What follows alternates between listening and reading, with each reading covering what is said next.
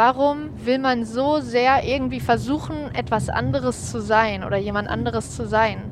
Es wäre doch so schön, wenn wir uns alle so ein bisschen von diesen Zwängen befreien könnten und einfach mehr sein könnten, wie wir sind. Meine Damen und Herren, ich begrüße Sie zu einer neuen Folge unterwegs mit heute kurz und knapp nur drei Buchstaben Lea auf dem Weg von Hamburg nach Kiel. Eine Singer-Songwriterin, die es in sich hat, weil einerseits musikalisch hochbegabt, sie spielt alles selbst, sie schreibt fast alles selbst, ähm, so klassisch Singer-Songwritertum, wie ich es persönlich sehr schätze. Und auf der anderen Seite ähm, ist sie so gefragt, dass eigentlich jeder aus dem deutschen Showbusiness mit ihr zusammen kollaborieren möchte. Sei es nun Max Rabe oder Capital Bra. Sie sehen, es geht sehr unterschiedlich zu und deswegen äh, freue ich mich umso mehr, dass sie heute mein Gast ist.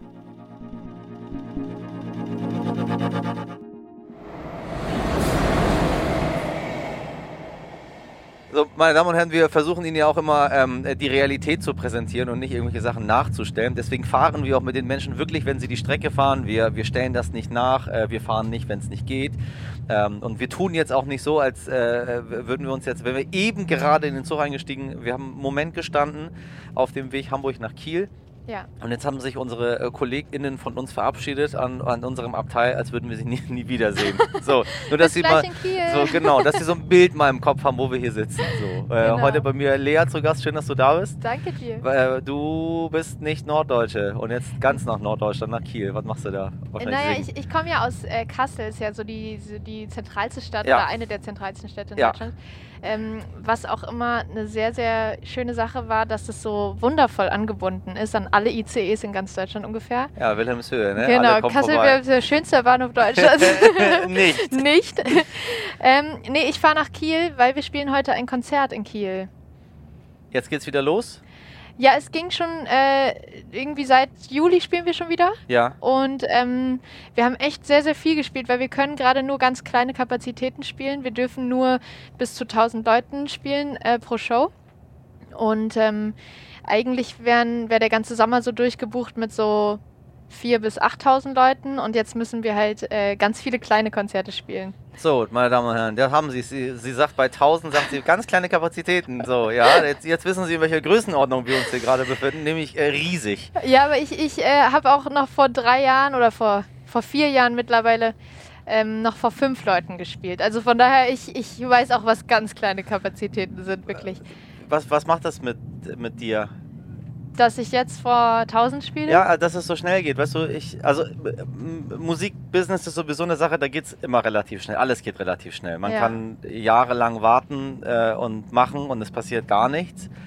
Und dann kann man plötzlich steigt es nach oben. Äh, es kann genauso schnell auch wieder, kann es auch wieder vorbei sein. Man muss, man muss immer dranbleiben. Ja. Aber äh, deine Generation, die alle so jung gestartet sind mit ihrer Musikkarriere, ähm, die in diese, in diese Social Media Hölle geworfen wurden, noch dazu. Ähm, Fluch und Segen Fluch zugleich. und Segen zugleich. Ja. So alles öffentlich, alle Menschen äh, wissen immer, wo man ist, was man macht. Äh, alle sind so eng miteinander. Alle denken, man kennt die andere Person. Das stimmt. Und dann ja. von fünf Personen plötzlich auf äh, das Hundertfache, auf das Tausendfache, auf das Ja, Zehntausendfache. Da, ja, ähm, es, ist, es ist total verrückt, ähm, jetzt vor so vielen Leuten stehen zu dürfen, weil wir wirklich jahrelang, wie du schon gesagt hast, es waren viele Jahre, wo es so gar nicht funktioniert hat oder nur ganz, ganz klein. Und ähm, was auch total okay war damals, weil ich einfach gespürt habe, okay, ich bin niemand, der jetzt so aus dem Boden schießt und plötzlich da ist und einfach irgendwie, ja, von 0 auf 100 geht, so. Ähm, sondern ich ähm, habe mich extrem lange hochgespielt. Ich habe einfach so viele Konzerte gespielt. Ich hab, ähm, bin daran auch total gewachsen. Ich habe wirklich so, so viele Leute noch eingesammelt, so auf diesem Weg, ähm, dass sie zu meinen kleinen Konzerten gekommen Ja. sind.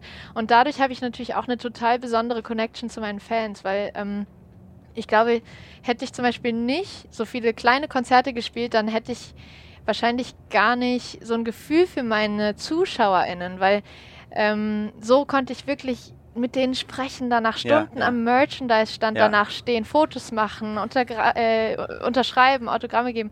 Und ähm, das geht ja alles nicht, das überspringt man ja alles, wenn man so von ganz niemand auf irgendwie ganz Deutschland kennt dich Ja. oder so, so geht. Da überspringst du ganz viele Stufen, die, glaube ich, ganz, ganz wichtig sind, sowohl für deine persönliche Entwicklung als auch für deine HörerInnen, die ja mit dir wachsen. Ich habe Fans, die kommen seit acht Jahren auf meine Konzerte Ja. irgendwie. Und das ist voll schön. Das ist sowas Besonderes. Ich kenne das, weil ich habe ich hab, äh, mit dem Poetry Slam ja begonnen und auch am Anfang hatten wir, weiß ich nicht, äh, ich glaube die allererste Veranstaltung waren 20 Leute. Mhm.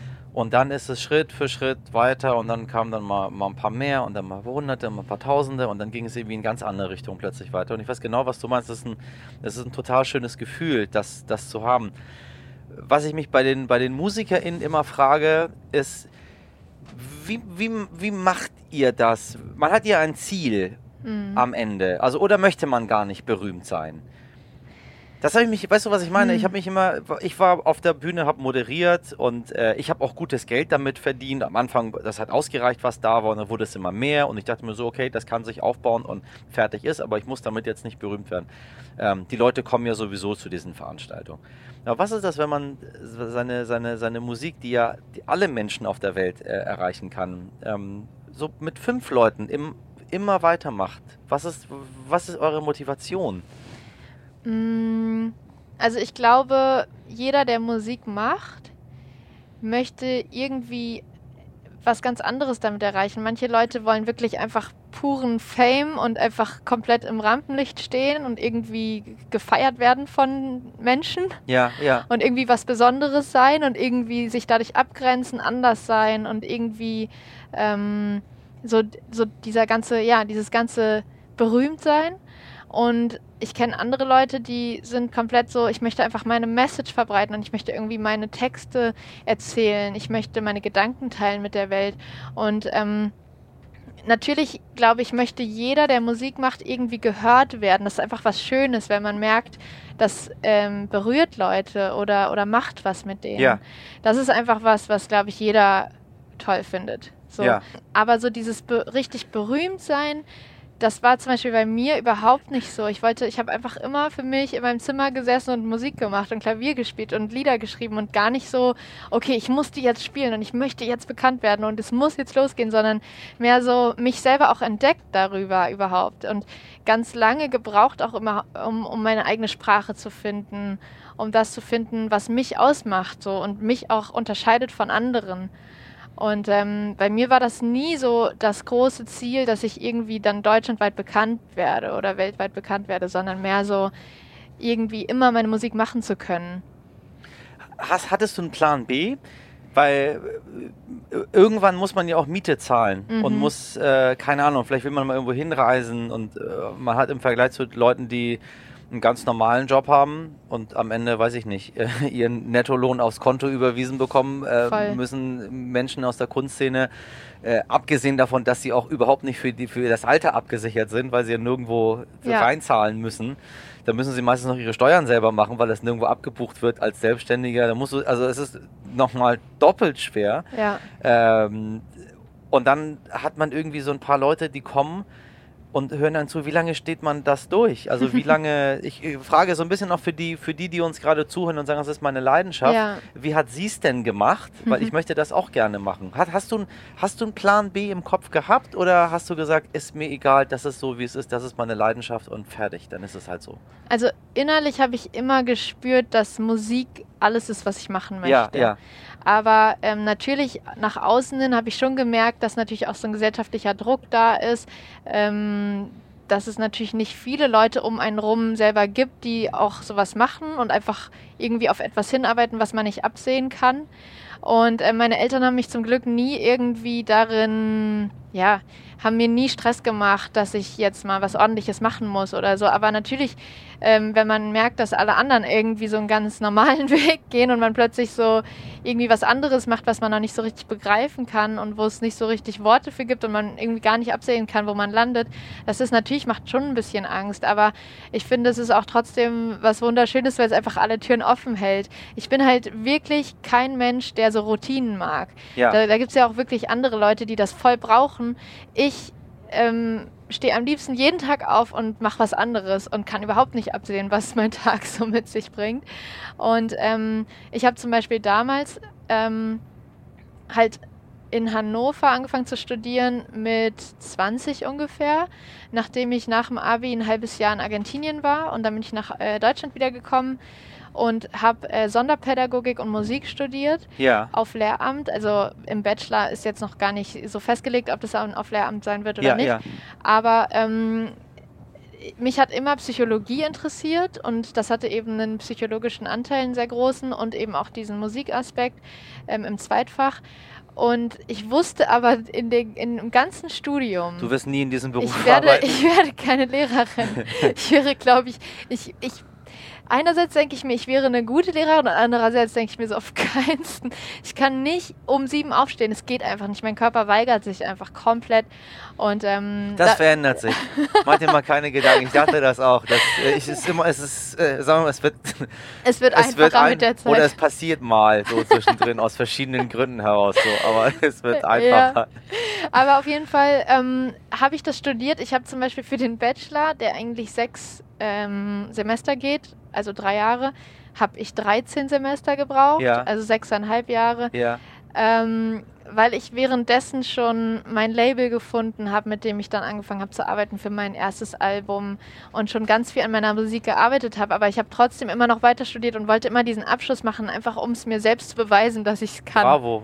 Oh, Es, ist, bravo, es, hat mir nichts, es hat mir nichts ähm, gebracht für meine, meine, zu, meine direkte Zukunft. Wer weiß, wo, ob ich vielleicht in 15 Jahren doch unterrichte. Aber es hat mir was gebracht für meine persönliche Entwicklung.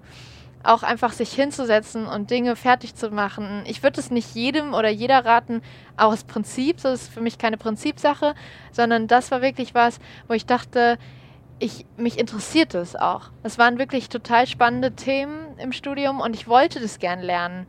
Und ich war mit der Musik noch nicht so weit, dass ich es hätte hinschmeißen wollen und können, weil ich gar nicht so diese Alternative zu der Zeit hatte, dass irgendwie ich einen Song nach dem anderen im Radio hatte, wo ich eh irgendwie dachte, okay, jetzt, jetzt brauche ich das eh nicht mehr fertig zu machen, sondern das war noch zu so einer Zeit, wo viele meine Musik schon auf YouTube kannten, aber eben kein Radiosender das gespielt hat, keine TV-Show äh, mich irgendwie eingeladen hat, äh, mein, meine Musik nicht auf Spotify gestreamt wurde. Also so, das war noch eine Zeit vor irgendwie diesem richtigen, wenn man es so nennen möchte, Durchbruch. Wir haben das relativ ähnlich durchlebt. Ich habe das, ich, Sie wissen es ja. Ich erzähle es Ihnen gar nicht, weil Sie draußen wissen ja, äh, wie mein Leben bisher so verlaufen ist. Äh, weil ich ja immer sehr gerne davon erzähle, wie Sie wissen. Äh, ist so, ist, äh, irgendwann mache ich mal einen Podcast mit mir selber, nur aus dem Best-of schneiden Hast du dich schon mal selbst So, eingeladen? ich habe mich, äh, ich, ich dachte mal an dem Tag, wo, äh, wo tatsächlich ein Gast mal wirklich ausfällt und wir möchten die Folge machen, dann äh, erzähle ich auch mal 45 Minuten. Aber nein, das tun wir Ihnen nicht an. Wir haben ja, wir haben ja Gäste und die Gäste erzählen. Mir ist es wichtig, dass, ähm, ähm, über sowas zu reden, weil wir haben, wir haben sehr viele junge ZuhörerInnen und es Mhm. gibt so viele Menschen, die, die eine Richtung suchen. ja. Und natürlich identifizierst du dich, wenn die Menschen eher aus deiner Altersgruppe kommen, mehr damit, als wenn dir jemand, äh, der seit 40 Jahren auf der Bühne steht und dann rückblickend erzählt, wie es war, auch aus anderen Zeiten. ja. Ähm, deswegen spreche ich das immer, immer wieder an, um äh, so ein bisschen einzuordnen. Ähm, wir haben eine Folge gehabt mit, mit Tim Bensko und ich habe ihn äh, gefragt, was verdient man eigentlich bei Spotify? Mhm. Also wie viel, was bekommst du für Streams pro Stream? Wie wird das berechnet? Ähm, äh, wie ist das als Mensch, der noch vor Spotify existierte und ganz normale gebrannte äh, äh, CDs irgendwo verkauft hat äh, und dann irgendwann in dieses Stream-Business rübergegangen ist. Und damit einfach die Leute so ein bisschen Bescheid wissen darüber, wie dieses, wie dieses Geschäft äh, funktioniert. Wann fängt das Radio an, einen zu spielen? Also wann wird man so gesellschaftlich anerkannt? Radio ist äh, ganz schwer einzuschätzen, ehrlich gesagt. Ähm, man kann schon drei Riesenhits gehabt haben und dann spielen sie den vierten trotzdem nicht. Oder man, man ist plötzlich, man hatte noch nie einen Radiohit und plötzlich stürzen sie sich auf einen Song. Also es ist super schwer ähm, einzuschätzen. Ich habe für mich von Anfang an beschlossen, dass ich keine Musik speziell extra für Radio machen möchte, Ja. sondern ich möchte Musik machen, hinter der ich stehe, die ich selber liebe, die ich unfassbar gerne auf Konzerten live spiele, wo ich so wirklich so, wenn ich live spiele, das ist so das Größte für mich. Und das, das ist die Musik, die ich machen möchte. Und ich möchte keine Musik für irgendeinen Anbieter machen, für ob es jetzt Radio oder Streaming ist. Ähm, ich freue mich natürlich krass, wenn es gespielt wird, einfach weil ähm, das eine krasse, schon eine krasse Anerkennung natürlich ist und man natürlich dadurch eine unglaubliche Reichweite hat, die man sonst eben nicht hat und die man sich auch nicht kaufen kann oder die man sich auch nicht anderweitig irgendwie kompensieren kann, weil Radio ist einfach eine extrem krasse Macht auch. Ähm, aber letztendlich bin ich es nicht, die entscheidet, ob ich gespielt werde oder nicht.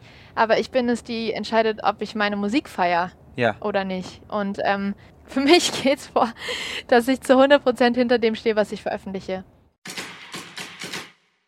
Nur haben wir mal ab von der Musik, bringen diese extrem großen Reichweiten äh, auch eine extrem große Verantwortung mit sich. Es ist ja nicht ja. nur noch so, dass dass es darum geht, Menschen zu folgen, weil man die Musik von denen mag oder was auch immer ihr, ihr, ihr, ihr Hauptding ist, äh, sondern auch das Ganze drumherum. Ja. Ähm, und da zählt alles.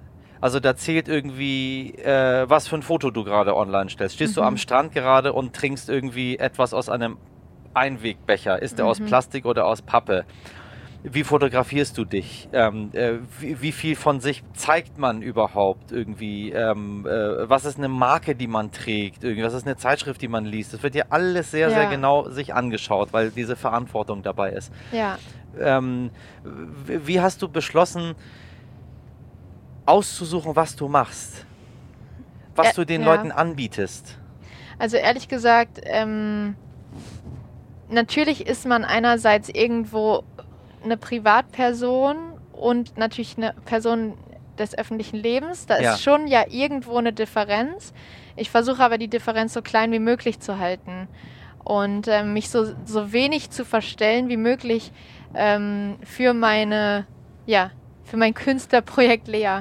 Weil ähm, ich immer schon auch die Texte und die Musik so geschrieben habe, wie es so aus mir herauskam und eben nicht ich mir überlegt habe, oh, was könnte denn jetzt spannend sein, was ist denn gerade in, dann mache ich jetzt das oder das oder das und irgendwie versuche irgendwas nachzujagen, was gerade da ist, sondern ich habe immer versucht, irgendwie diese Kraft aus mir selbst zu schöpfen und ähm, ja, mich selbst so zu zeigen, wie ich halt bin, weil ähm, gerade das macht einen authentisch und das ist in, mit meiner Musik total wichtig oder für mich persönlich auch total wichtig.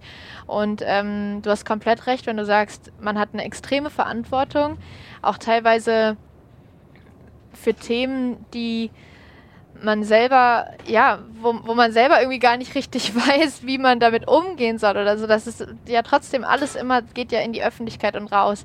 Und ich bin zum Beispiel ein Mensch, ich ähm, halte meine Privatsphäre extrem privat, einfach weil ich finde, dass ich mit meiner Musik schon so viel zeige. Ja. Und natürlich auch, wie du gesagt hast, auf den ganzen Social Media Kanälen man ja so viel postet und so präsent ist, dass ich aber bestimmte Dinge einfach über die nicht rede in der Öffentlichkeit.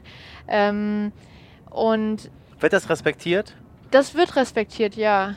Ich glaube, es ist ähm, eine Frage, wie vielleicht derjenige, der einen dazu fragt, ähm, wie, wie man ähm, sich selber da auch in dem Moment gibt und ähm, wie ernstzunehmend man auch darüber kommt mit dem, dass man über bestimmte Dinge nicht redet. Ja. Ähm, und wie sehr man das wirklich vertritt. Also ich glaube, das hängt ja dann auch davon ab, wie ich, wie wichtig mir das persönlich ist. So. Und ähm, ich habe natürlich aber auch ein tolles Team um mich herum, die mich auch sehr schützen und äh, die natürlich zum Beispiel bei Interviewanfragen natürlich schauen, was ist das für eine Quelle, wer möchte da ein Interview führen und äh, macht man es oder macht man es nicht, ähm, einfach um mich als Person auch einfach zu schützen. Und ähm, um aber nochmal auf deine Verantwortung zu kommen, es ist für mich total schön auch, dass ich meine Werte und Norm auch so einem jungen Publikum zeigen kann. Ich kann natürlich niemandem sagen, macht's wie ich oder guckt euch alles ab macht alles gleich, weil das möchte ich auch niemandem raten. Ja. Aber ähm, ich finde es total schön, dass ähm, an das, was ich glaube, zum Beispiel, dass man einfach gut ist, wie man ist und dass wir zum Beispiel nur dieses eine Leben haben und es irgendwie Quatsch ist, irgendwas hinterherzurennen, was man nicht ist oder was man ähm, gar nicht sein sollte, so, sondern äh, weil man einfach gut ist, wie man ist, so, das möchte ich den Menschen vermitteln. Ich äh, versuche mich selber einfach immer so natürlich zu zeigen wie möglich. Natürlich habe ich auch ähm, für Videodrehs zum Beispiel Make-up-Artists da, die ähm, mich irgendwie meine mir meine Haare machen und mein Make-up, das ist ja klar. Aber ähm, ich zeige mich auch oft einfach auf Social Media halt irgendwie ungeschminkt oder ganz, ganz bisschen und irgendwie einfach aus meiner natürlichen Perspektive. Und ich finde, mehr Natürlichkeit auf Instagram ist ja auch gerade so ein Trend. Aber diesen Trend oder die, die, dieses Thema hatte ich schon immer, dass ich dachte, warum will man so sehr irgendwie versuchen, etwas anderes zu sein oder jemand anderes zu sein? Es wäre doch so schön, wenn wir uns alle so ein bisschen von diesen Zwängen befreien könnten und einfach mehr sein könnten, wie wir sind. Machen wir aber nicht. Nee, weil wir halt alle möglichen Menschen auf Instagram oder auf anderen Social Media Plattformen sehen und denken, die haben ein besseres Leben oder sind schöner oder haben äh, tollere Sommerurlaube und so weiter und so fort. und da steigt halt ein krasser Druck und das tut mir so leid für die Jugend. Ich finde, ich bin jetzt 29 und ich bin noch in einer äh, Generation aufgewachsen, wo wir zum Beispiel in der Mittelstufe keine Smartphones hatten. Ja. Und ich finde das so cool. Ich, wenn ich daran denke, ich bin so, oh, es waren so gute Zeiten.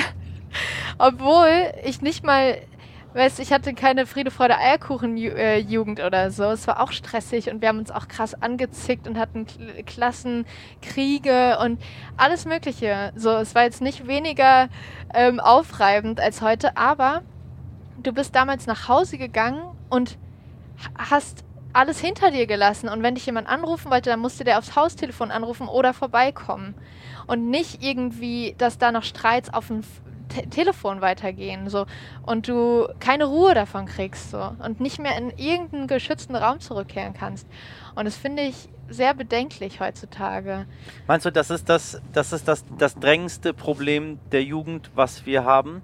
Dieses, äh, vergessen wir jetzt mal, ich meine jetzt nicht äh, Klimawandel und weniger Fleisch essen ja. und irgendwie bewusst äh, fahren und aber ich, äh, ich bin, ich bin ja ganz Anfang äh, von Generation Y mit 81 geboren, du mit 92 genau in der Mitte und dann gibt es die Ende fast die um die, die 2000 herum, 98, ja. 99 geboren sind so.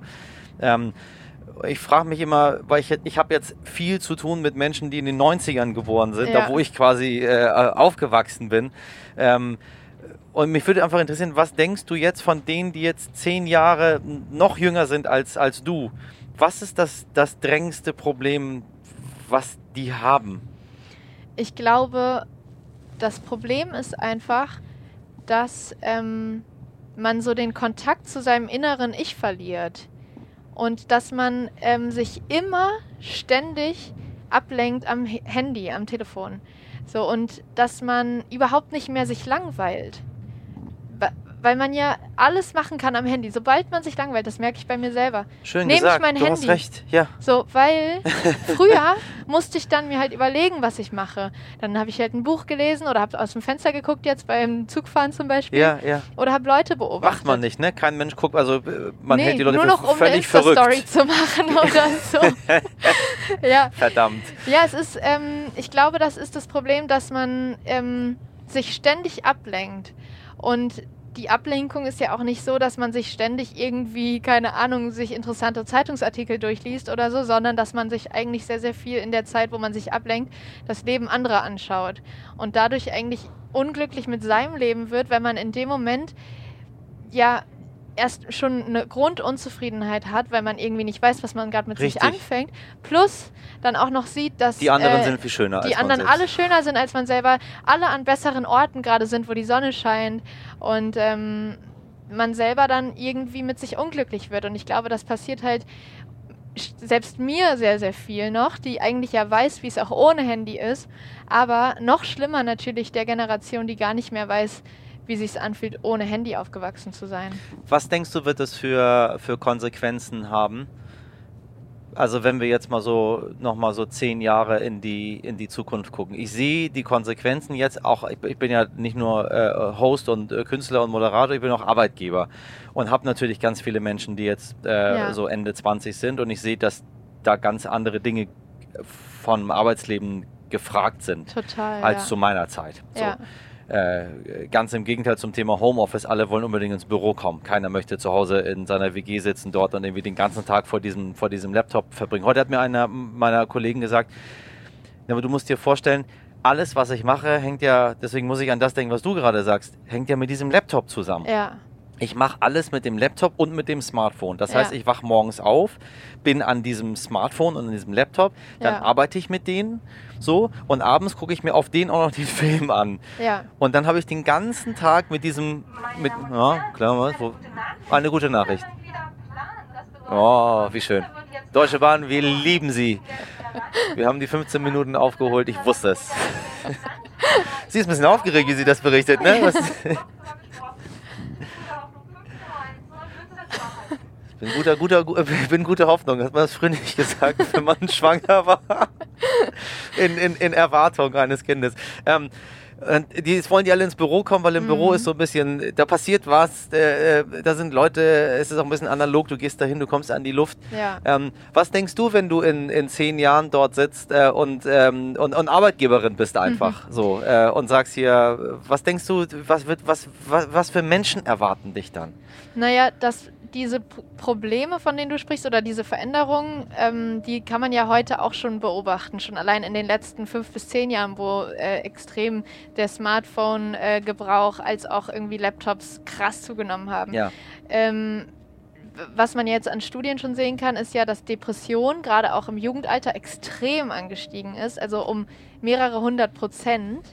Ähm, Depression, Einsamkeit, Selbstzweifel, ähm, Selbstunzufriedenheit, ähm, aber natürlich auch Burnout, weil man einfach gar nicht mehr zum Beispiel den Laptop einfach mal zumacht, weil man ja immer erreichbar ist, fernab von den Arbeitsstunden, die man eigentlich zu leisten hat. Ähm, aber natürlich auch körperliche, äh, also physische Probleme, immer am Laptop sitzen. Ich merke das selber bei mir, ich muss mich so oft einfach stretchen. Ich mache jetzt jeden Morgen äh, immer 10 bis 30 Minuten, immer wie es reinpasst, Yoga, einfach weil ich merke, ich habe so oft Rückenschmerzen. Das ist so nervig. Und ich denke mir so, okay, ich bin 29, es kann halt irgendwie nicht sein, dass ich jeden Tag irgendwie denke, äh, hier tut's weh oder da oder da. So, und ähm, das sind alles Sachen, die ganz, ganz sicher irgendwie damit zu tun haben, dass wir so viel mehr sitzen, den ganzen Tag sitzen, immer irgendwie gekrümmt vom Laptop und so. Und ähm, ja, auch Einsamkeit ist halt auch so ein krasses Ding. Man ist ja total isoliert nur noch mit sich und am Computer, obwohl man gefühlt mit allen irgendwie connected ist, in Anführungsstrichen, weil irgendwie gerade alle online sind, ähm, hat man ja, oder hab, merke ich, dass ich weniger echte Gespräche führe. Das hat natürlich jetzt auch ein bisschen gerade mit der Corona-Zeit zu tun, äh, dass man viel weniger Leute gesehen hat jetzt gerade über die letzten eineinhalb Jahre. Aber das hat ja auch eine Auswirkung, ob man jetzt im Büro ist und nur in seinen Laptop starrt oder ob man wirklich äh, mit Menschen spricht und irgendwie, ja, gemeinsam an etwas arbeitet. So. telefonieren. Ja, Ganz normales Telefonieren, um sich ganz normal auszutauschen und auch jede Nuance dessen mitzunehmen, was die andere Person sagt, ja. als es zu lesen und dann Und zu Smileys interpretieren. deuten, ja. Smileys deuten, ganz gefährliche Sache. Ich google mittlerweile schon ab und zu. Ich habe ich hab, ich hab aufgehört irgendwann damit. Aber ich habe eine Zeit lang äh, bestimmte Smileys, äh, Emoticons, muss ich ja korrekterweise. Bitte Stimmt. schreiben Sie uns nichts. Äh, wir wissen, dass es Emoticons sind. Smileys ist was anderes. So. Ähm, gibt ja immer so ein paar Klugscheißer, die mal ein. Ja, aber heißt aber so. Das ist nämlich den.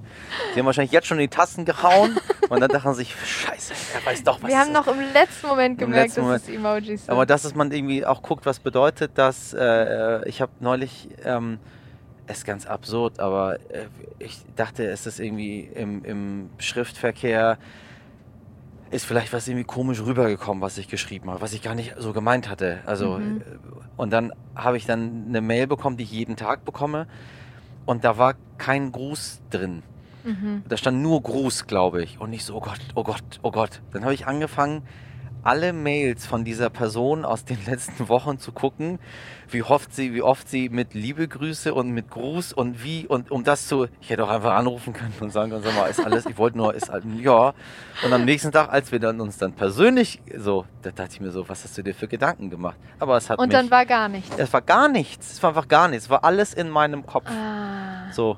Mhm. Und das ist, glaube ich, wie du schon richtig sagst, ein Problem, was auf uns, Mhm. was auf uns äh, zukommt. Ja. So, ich, ich sehe das, ich sehe das überall, leider. Mhm. Die Leute glauben, es ist Quatsch mit, äh, mit ähm, Depressionen und mit, mit Burnout und äh, vor allem in jungen Jahren. Man sagt, wie kannst du mit 29 irgendwie schon so, machst du irgendwas Mhm. falsch? Aber das ist es, glaube ich, letztendlich. Mhm. Ähm,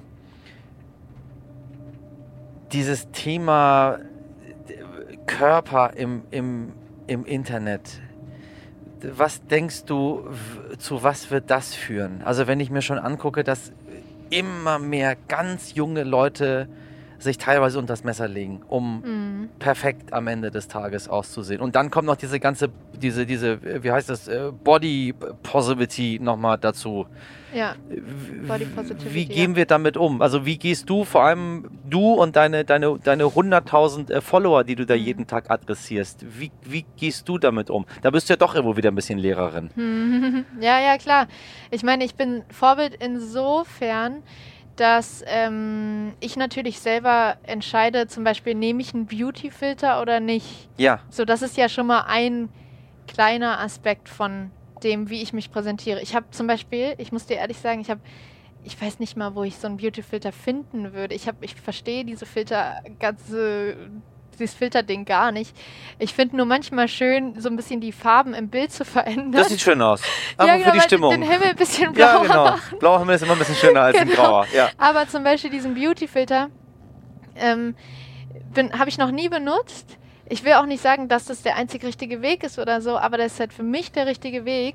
Einfach weil ich mir so denke, oh mein Gott, was ist das für eine Gesellschaft, die sich nur noch ihr eigenes Video nur noch mit Beauty-Filter angucken kann. Und ähm, es gibt auch schon Studien dazu, dass sich ganz viele junge Menschen ähm, so operieren lassen möchten, wie sie im Beauty-Filter aussehen. Und da denke ich mir so, okay, da ist generell ganz viel falsch gelaufen von den Menschen, die, die sich diese Beauty-Filter haben einfallen lassen oder generell, dass das so krass angenommen wird von unserer Gesellschaft oder dass das überhaupt erlaubt ist. Es könnte ja auch durch äh, Gesetze reguliert werden, also generell ähm, alles, was Social Media angeht, gerade im jungen Alter. Inwiefern? Also ich verstehe Ich- dich, weil man denke, die, äh, die, die Verantwortung wäre bei den Eltern. Aber anscheinend ja nicht mehr so wirklich. Und ich verstehe nicht so genau, warum Ich die glaube Eltern das halt, nicht machen. ich glaube halt, dass der Druck halt, oh, Hier haben wir nun für Neumünster ihre Anschlüsse. Der Regionalexpress 70 Ja. nach Kiel über Bordesholm 1513 von Gleis 3. Der Regionalexpress 7 nach Flensburg fährt über Rendsburg und schließlich 1532 vom Gleis 3. Ich glaube halt, ähm, dass der Druck in Jugendgruppen oder in Schulklassen so hoch ist, dass man schon ab der fünften ein Handy hat oder so, dass Eltern halt ganz, ganz, ganz große Schwierigkeiten haben, dagegen zu wirken. Also ich stelle es mir unglaublich schwer vor. Ähm, ich habe keine Kinder, aber mir vorzustellen, dass ich das meinem Kind verbiete, ähm, wenn alle anderen das haben.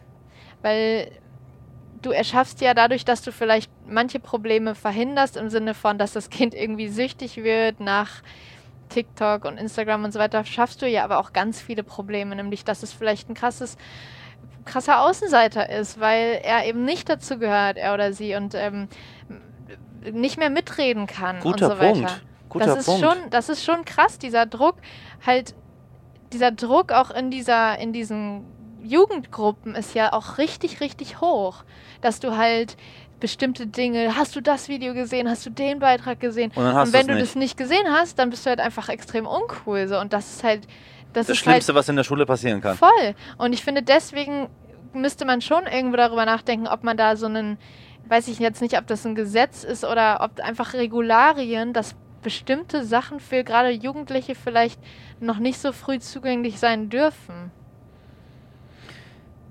Ich habe gelesen, ich finde es immer spannend, was andere so für Fragen stellen und was dann so in, in anderen Interviews gesagt wurde, vor allem was dann andere für, für wichtig fanden, um es abzudrucken. Und da war, ähm, ich habe kein Auto. so, wo ich mir denke, ja, ich auch nicht. Wo, wo, was soll ich mit dieser Information jetzt? Was, was, was sagt uns das über den Menschen? Und dann denke ich mir, das sind immer so Leute, die sich das nie vorstellen können, dass man kein Auto hat, weil ein Auto, sonst kann ich mich ja nicht bewegen. Ja. So, bin ich ja, ne, bin ja gelähmt und sitze dann dort und kann überhaupt nirgendwo hin. So. Ja. Ähm, warum ist es noch nicht Normalität geworden, dass äh, kein Auto haben äh, genauso zur Normalität gehört? Wie jetzt äh, Bahnfahren. Ich wär- hätte werd die Strecke jetzt sehr ungern Hamburg-Kiel, fahre ich total ungern mit dem Auto. Ja, mit der Bahn voll. sehr, sehr easy. Ja. Ja, ich glaube, also ich bin generell einfach ein Mensch, der unglaublich viel Bahn fährt und in der Stadt halt Fahrrad. Ja, Und ähm, ich glaube, das ist aber auch so ein Ding, wie man vielleicht aufgewachsen ist, wie wichtig ein Auto früher auch schon ähm, den Eltern war, was man so als Kind mitbekommen hat. Ähm, wir hatten zum Beispiel als Familie immer ein Auto, auch wenn meine Eltern beide gearbeitet haben. Die mussten halt dann immer gucken, wer wann fährt und wie. Und es war halt oft so sehr, sehr viel irgendwie, äh, ja, Zeit ist draufgegangen, um zu checken, okay, wann brauche ich das Auto? Und dann gab es Überschneidungen und dann Kommunikation. musste, trotzdem aber genau, dann, ja. da musste sich das Auto von der Nachbarin geliehen werden und so weiter. Aber ähm, die haben nie darüber nachgedacht, ein zweites Auto zu kaufen. Und schon in der Zeit hatten viele äh, zwei Autos, was ich schon irgendwie auch krass finde. Also ich bin da weder, ich habe da keine Meinung zu, wenn das, wenn das gebraucht wird, dann wird es gebraucht. Aber ich glaube, dass man der Umwelt zuliebe es auf jeden Fall in Angriff nehmen sollte oder zumindest versuchen sollte, so wenig Auto wie möglich zu fahren. Ähm, und deswegen habe ich halt kein Auto und fahre halt irgendwie Bus, Bahn, Fahrrad oder laufe. also ich glaube, es muss, muss jeder auch für sich selber wissen. Aber ich möchte da einfach auch für meine Zielgruppe einfach zeigen, dass es halt auch ohne möglich ist. Was sagst du denen, die sagen, ihr, das könnt ihr schön und gut so erzählen, ihr Leute, die in den großen Städten wohnt und da ist irgendwie alles auch ein Angebot dort und ich wiederhole das immer wieder, weil mir das Thema wichtig ist, um, um, um Mhm. alle Facetten mal abzubilden. Klar, ja. Ähm, wir reden immer über äh, Mobilität, nicht weil wir in der Bahn sitzen, sondern weil Mobilität und Klimawandel äh, eines der beherrschendsten Themen der jetzigen Zeit und der nächsten Jahre sein. Wir reden Ja. immer über, äh, über, über Ernährung. Ähm, wie höre ich auf, irgendwie für, Ja. weiß ich nicht, äh, äh, 50 Cent mir ein Kilo Wurst zu kaufen? Wie, wie kann das überhaupt sein? ja. Ähm, wie, wie gehen wir damit um mit den Menschen, die sagen, ich würde ja so gerne, ähm, aber ich kann nicht? Weil es geht bei mir nun mal nicht. Ja. Ist es eine Ausrede oder ist das, ähm, ist das Faulheit, sich mit dem Thema nicht auseinandersetzen zu wollen oder ist das tatsächlich die Realität?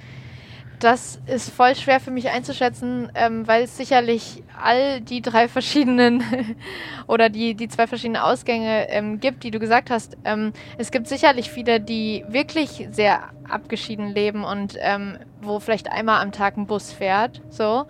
Da fände ich, ähm, wäre es auch total wichtig, irgendwie da an das Bundesland zu appellieren und zu sagen, öffentlicher Nahverkehr Ja, ist ein Thema, was man ausbauen muss und ähm, um einfach ja, um diese eine Lösung zu schaffen für diese Menschen, weil man kann natürlich auch nicht verlangen, dass die einfach alle darauf verzichten, ein Auto zu haben total, und sich dann eben nicht mehr bewegen können. total, ja. Das ist natürlich kompletter Quatsch. Ähm, aber ich denke, es ist einfach toll, wenn Menschen irgendwie offen für sowas bleiben und äh, wenn sie sagen, oh, da fährt jetzt aber ein Bus, der fuhr vorher nicht, dann nutze ich den jetzt und irgendwie einfach, ähm, ja, offen und ähm, interessiert daran bleiben.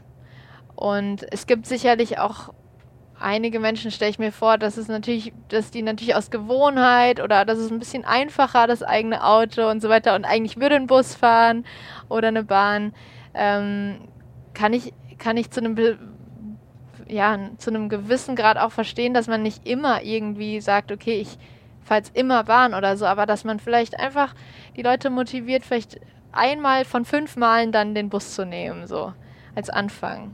Ich finde, man muss ja auch nicht radikal sein Leben umstellen. Solange jeder. Das gelingt dann meistens auch was- nicht. Ja, das es hat auch so einen Jojo-Effekt oftmals, Total. dass man halt dann irgendwie voll motiviert ist und dann plötzlich alles hinschmeißt, weil man es irgendwie komplett blöd findet und dann wieder genau das macht, wie man es vorher gemacht hat. Das so. ist alles, ist, ob die Anmeldung äh, zum Fitnessstudio oder Ja. ich mache jetzt eine Diät oder äh, keine Ahnung, ich, äh, versuche ab jetzt immer gerade zu gehen oder also das sind ja ganz viele Dinge, die, wenn wir mal äh, alle mal in uns reinhören und jeder hat sicher bestimmt irgendeins davon mal ausprobiert, ja. sieht man, das dass es letztendlich nicht klappt. Also wenn man wirklich nachhaltig was verändern will, dann ist es vielleicht äh, der, Sind es Baby Steps. Es Baby Steps am Ende. Ja. Dein neues Album kommt im November, Fluss. Ja. Mhm. Äh, viertes mittlerweile. Ja. So, also äh, es, es, es, es geht ab. Ja. Corona ist langsam vorbei und man kann, man kann wieder veröffentlichen. Ja. Ähm, du hast davor schon äh, sehr schöne Gastauftritte gehabt und Kollaborationen und sehr unterschiedlicher Natur. Also von, von Capital Bra bis hin zu Max Rabe. ja, Das stimmt. ist schon ein sehr breites Övre, was man dort äh, anbietet. Ähm, welches von beiden hat mehr Freude gemacht? Du kannst nicht, du kannst nicht sagen, beide waren unterschiedlich gut. Ich möchte wissen, weil ich bin so, ich mag sowohl Capital Bra, ähm, der noch nie zu mir gekommen ist, äh, Ist ja aber Max Frechheit. Rabe, der freiwillig gekommen ist. So, deswegen möchte ich jetzt wissen, äh, welche, welcher war der, ob es nochmal lohnt, Capital Bra anzurufen. Also mit Kapi habe ich ja äh, jetzt gerade schon meinen dritten Song veröffentlicht. Ähm, und das war einfach eine. Die, die Zusammenarbeit kam durch meine Produzenten, Joker F und Bizarre. Ja, Die arbeiten alles momentan für mich und auch ganz, ganz viel für Kapi, wenn nicht alles sogar. ja, Und ähm, wir haben halt diesen Song Sommer zusammengeschrieben, also ohne Kapi, und hatten halt diesen Refrain und sogar, glaub meine Strophe. ja, Und dann ähm, waren wir so ein bisschen am Überlegen, wird es einfach ein, also man, man wägt ja so ab in so einem Albumprozess. Ähm, da muss man irgendwann überlegen, was wird eine, eine Single, also wo möchte man mehr Aufmerksamkeit drauf lenken, was wird ein Albumtrack, der auch total wichtig ist, um ein ganzes stimmiges Album zu haben und auch ein tiefgründiges, ehrliches Album, braucht man halt auch viele gute Albumtracks. Aber da waren wir halt so ein bisschen so, wo will dieser Song hin? So, wo will Sommer hin? Will das irgendwie einfach ein schöner Albumtrack sein oder will das doch mehr Aufmerksamkeit? Und dann ähm, hatte mein Produzent Jockey halt die Idee, dass wir nochmal Kapi fragen, zum dritten Mal jetzt ähm, für eine Kollabo. Ähm, und das, er hat, er, genau, wir haben ihm den Song geschickt und äh, er hat es sofort gefeiert und war so, ey, voll geil und äh, hatte mega Bock drauf. Und ich finde halt immer, wenn man einen Song fühlt, dann ist es cool, wenn man was zusammen macht, aber wenn einer der beiden ähm, Feature-Partner das nicht fühlt, dann braucht man es auch nicht machen. Und ich würde selber zum Beispiel nie ein Feature machen, wenn ich es nicht fühle, auch wenn ich die Person mag, aber es, den Song nicht fühle zum Beispiel. Und ähm, das ist für mich immer eines der wichtigsten Aspekte einfach, dass man ähm, hinter dem steht, was man macht, was ich ja vorhin auch schon meinte, sowohl für die eigene Musik als auch aber für Feature-Songs. Und bei Max Rabe, der hat mich äh, angefragt für das MTV Unplugged mhm. und ähm, ich kannte... Ah, ich warte kurz. Wir sind in Neumünster angekommen, meine Damen und Herren. Pünktlich auf die Minute. Pünktlich. Einer meiner absoluten Lieblingsstädte in Deutschland. Nicht. Aber es sieht ganz nett aus. Überhaupt nicht. Das, Nee? Der Schein trügt. Ja? Also Kennst die du's? Neumünsteraner sind natürlich ganz, ganz tolle Menschen, weil ganz viele von uns zuhören, aber ähm, die Stadt weiß ich nicht. Nein, Neumünster Hat ist auch bestimmt irgendwie schöne Ecken. überall so. Das ist, aber wir Hamburger, wir Hamburger sind ja sehr eitel. Das hat, das hat nichts mit Neumünster zu tun, das ist nur meine hamburgische Erziehung. Da muss man immer sagen, Hamburg ist das Tollste.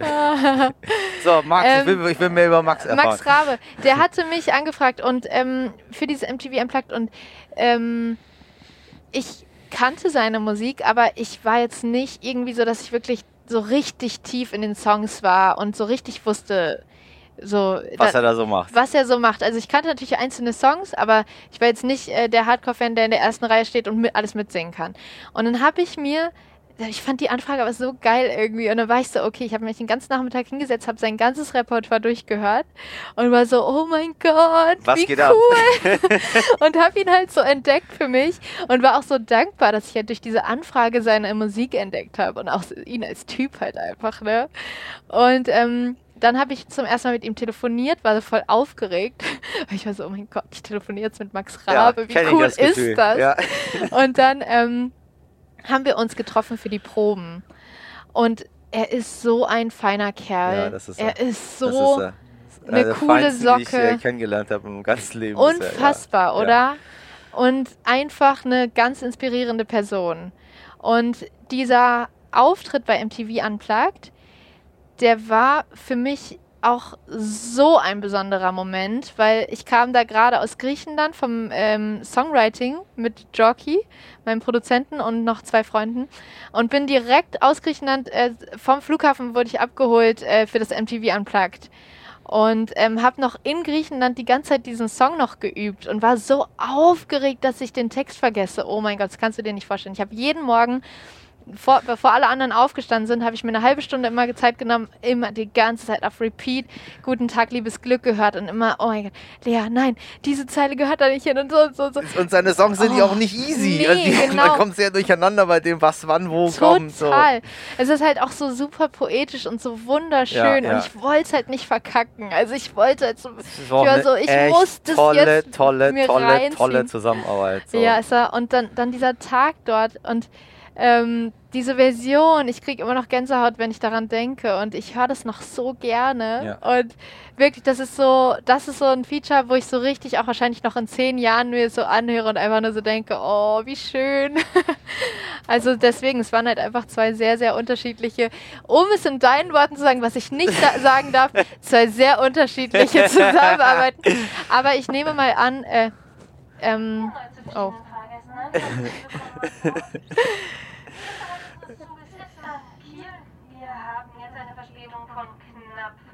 Oh, oh, oh, was? Wir haben sie doch aufgeholt gehabt, die Verspätung eben noch. So.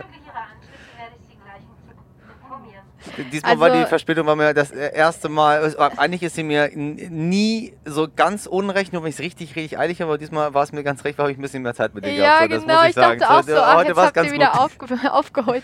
Es liegt immer an einem selbst, was, wie man, wie man äh, was gestaltet. Total.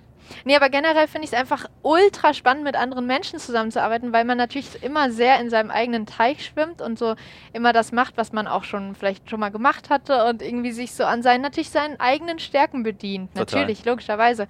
Ähm, und umso schöner und spannender ist es natürlich dann mit, mit inspirierenden Personen zu schreiben und zu singen und äh, Sachen aufzunehmen, wo man selber vielleicht auch schon lange Fan ist und was man selber einfach liebt. So. Und da gibt es wirklich nichts Spannenderes, als äh, sich so auf so Kollabo-Aktionen einzulassen. Warum Fluss?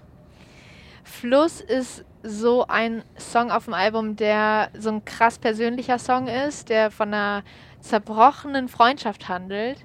Und, ähm, also nicht, dass seine anderen Songs unpersönlich werden, ne? muss man dazu auch noch sagen. Das stimmt, das stimmt, aber es gibt natürlich manche Songs, die komplett aus mir rauskommen und manche, wo ich eher auch meine Umwelt beobachte, wo mhm. ich über mhm. Freunde schreibe, also was FreundInnen erlebt haben. Und ähm, ich würde sagen, von den 13 Songs, ich müsste nachrechnen oder nachzählen, aber ich denke, so habe ich so neun oder so neun Geschichten davon wirklich selber kommen so komplett aus meinem Innersten und drei, vier Sachen sind so Beobachtungen einfach aus dem Alltag. Ähm, und Fluss ist eben so ein Song, der komplett so erlebt ist und ähm, das handelt von einer ehemaligen besten Freundin, so die ich so in der Schulzeit hatte. Und wir waren halt so komplett unzertrennlich und haben alles zusammen gemacht. Und ähm, es gab immer uns nur im Doppelpack so.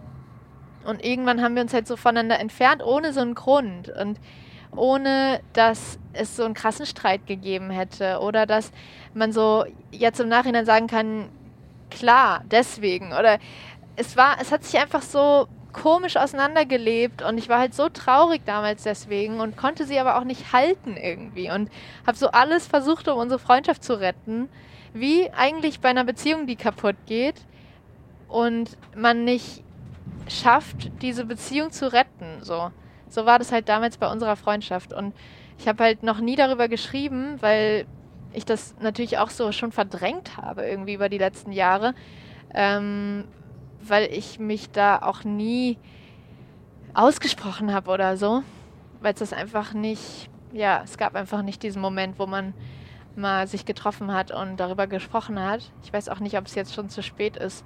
Weiß sie davon? Nee. Mm -mm. Weiß sie von dem Song? Nee.